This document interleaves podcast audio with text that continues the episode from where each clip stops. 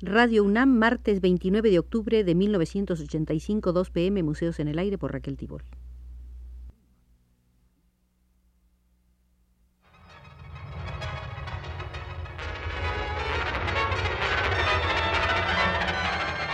Museos en el Aire.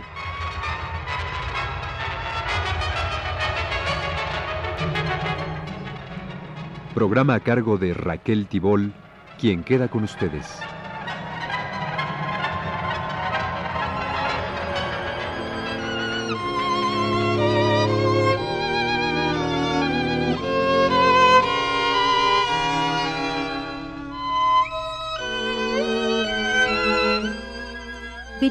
Desarrollando una serie de visitas al Museo de la Danza Contemporánea Mexicana, donde hemos estado visitando las salas correspondientes a la coreógrafa Guillermina Bravo.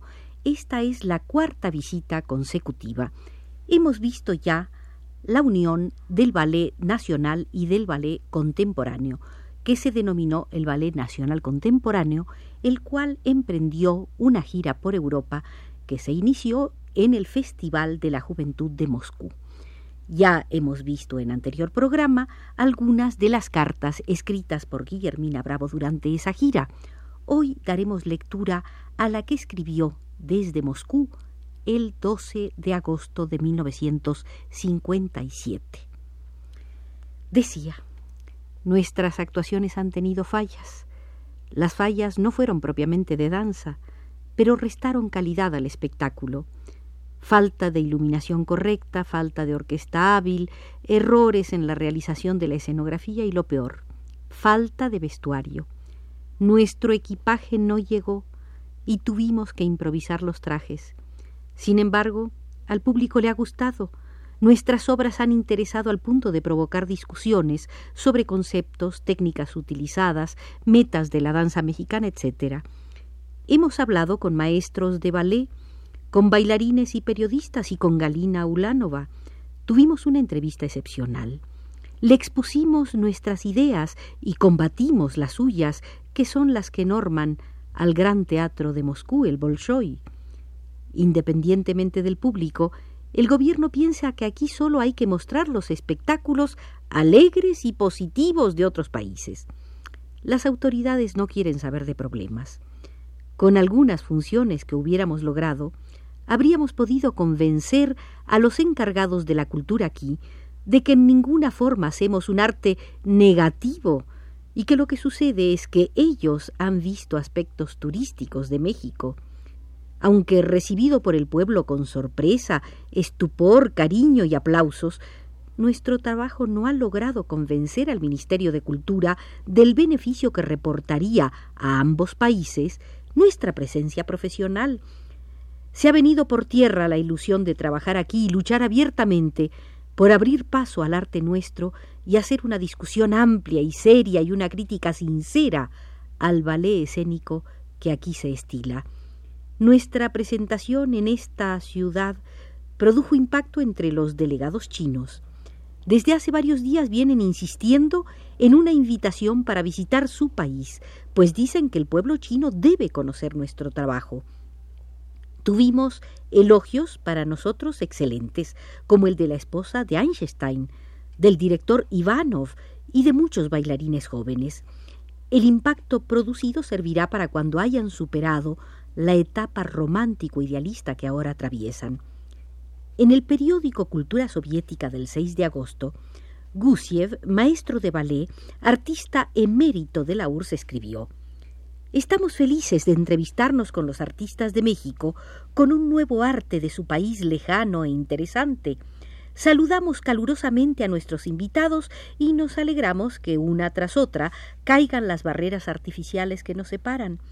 Pero una conversación sincera no debe disminuir la alegría de nuestro primer encuentro, pues en las cuestiones de ideología y consecuentemente del arte, los compromisos y las reticencias son necesarios solamente para los débiles. Lo que nos presentan nuestros amigos mexicanos no se puede juzgar desde el punto de vista de un criterio normal. Estamos acostumbrados a los grandes ballets con temas desarrollados, a magníficos conjuntos profesionales, para los cuales no hay nada de imposible en la coreografía, a una presentación rica de espectáculos, a veces decisivamente pomposa. En efecto, Fuente Ovejuna la destrozan. Eso decía Guillermina Bravo comentando las palabras de Gusiev, artista emérito de la URSS, por el exceso de pomposidad. Y sigue Gusiev en su comentario hecho entonces. El ballet mexicano no tiene ni lo uno, ni lo otro, ni lo tercero. El conjunto cuenta con un número bastante limitado de artistas y decoraciones modestas. No es un ballet clásico, sino que representa una etapa ya pasada para nosotros, el llamado baile moderno, el cual rechazamos a tiempo, considerando que nos llevaría inevitablemente a la liquidación de la danza, lo que de hecho nos mostraron nuestros invitados mexicanos. Y comentaba Guillermina Bravo, se refiere a los intentos modernistas de Isadora Duncan y de los alemanes de los veinte.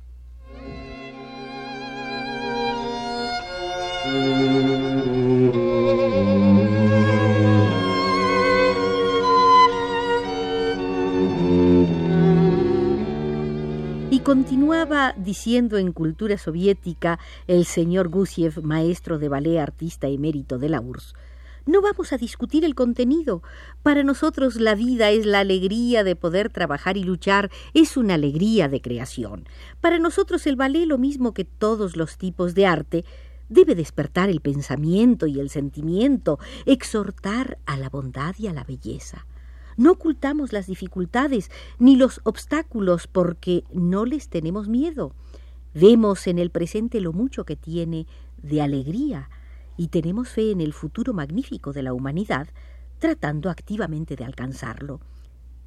Nos es extraña la manera de representar la realidad premeditadamente exagerada y lúgubre y la desolación acentuada de los sufrimientos que son tan propios del ballet mexicano.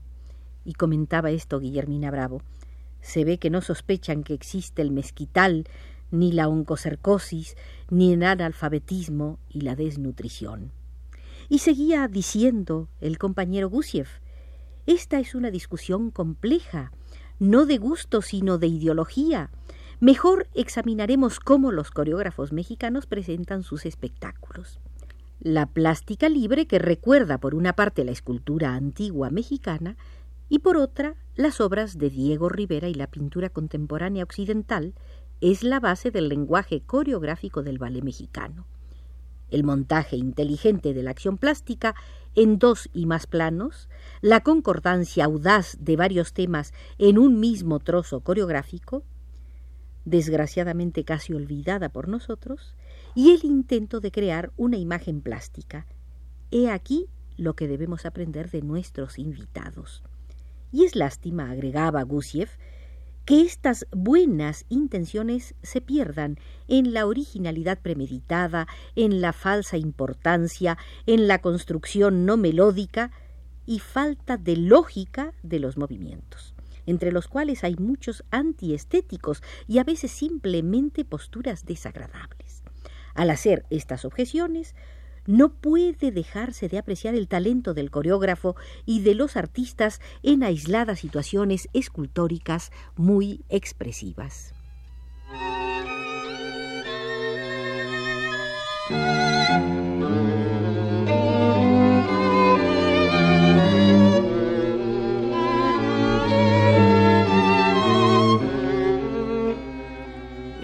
9 de septiembre de 1957, desde Tianjin, escribía Guillermina Bravo.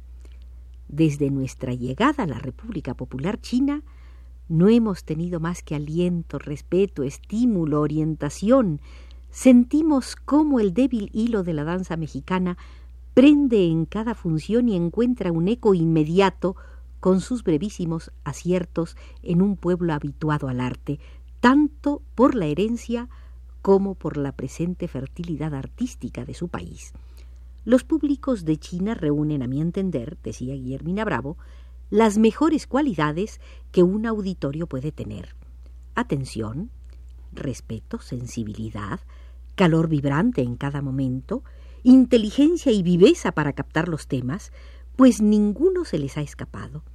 Sus reacciones son perfectas, poseen una fuerza certera en la elección, más valiosa por no estar intelectualizada ni tener prejuicios contra lo moderno, lo decadente, lo realista, lo abstracto.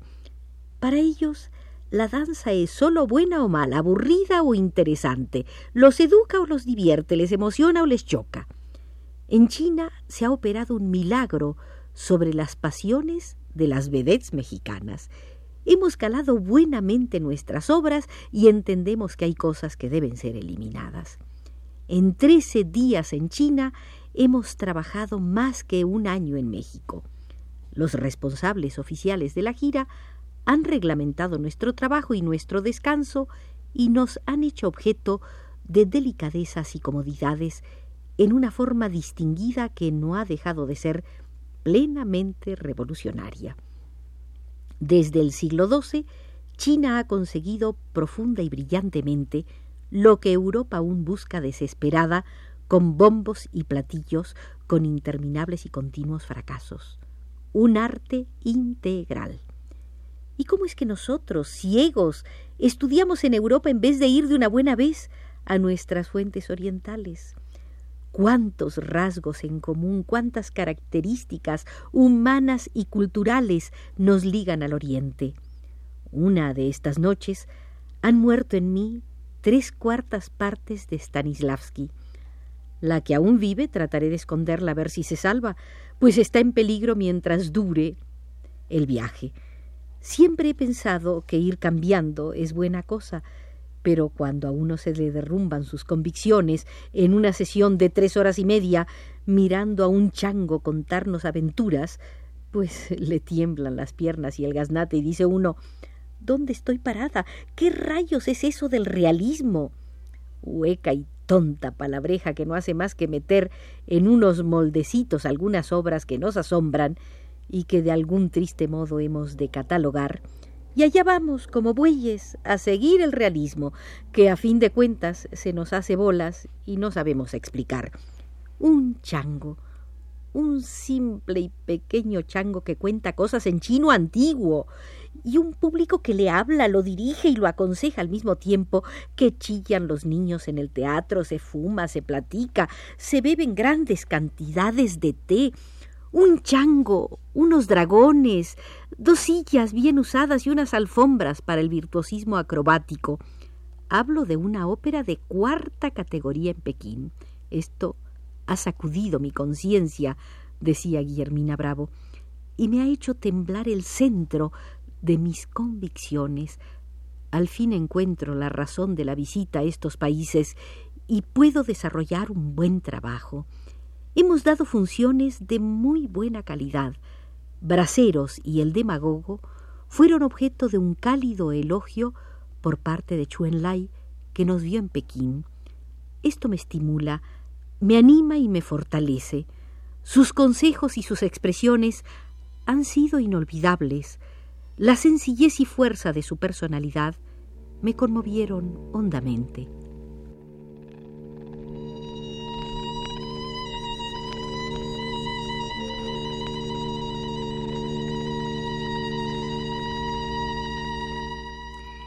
El 15 de septiembre de 1957, Guillermina Bravo escribía desde Nankín.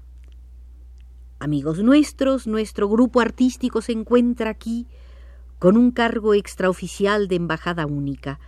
Cada uno de nosotros representa al país y si alguien nos diera investidura burocrática, Guillermina y Elena, se refiere a Guillermina Bravo y Elena Noriega, directoras de los Ballets Nacional y Contemporáneo, respectivamente, y continúa el discurso, serían Guillermina y Elena las embajadoras. Buscamos los problemas de nuestros campesinos en los campos que visitamos, los de nuestros obreros en los sindicatos que conocemos. Tenemos a México como la medida total de todas las cosas, y es útil recordar que si estamos aquí, es defendiendo el arte mexicano y trayendo a China la más limpia ideología y la amistad de México. Hoy, 15 de septiembre y aniversario de Dolores, Ocurre que en este mismo instante en el Zócalo de México es de día, pero esto no importa. Para nosotros Son las once de la noche y el grito no es una fiesta geográfica ni astronómica, y aquí en China nosotros somos México. Para nosotros este es el grito más auténtico. ¡Viva México! Después que Emilio Carballido dijo su discurso, hubo vítores y tocamos una campana de bronce y Rafael Elizondo tocó en el piano el himno nacional que todos corearon. Esta fue la celebración del 15 en la salita de un gran hotel en la ciudad de Nankín, con la presencia de algunos trabajadores y representantes de organismos culturales de China.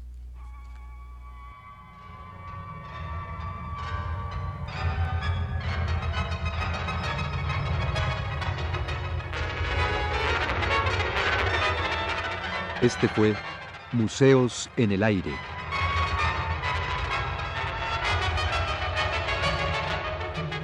El programa de Raquel Tibol que se transmite todos los martes a las 14 horas.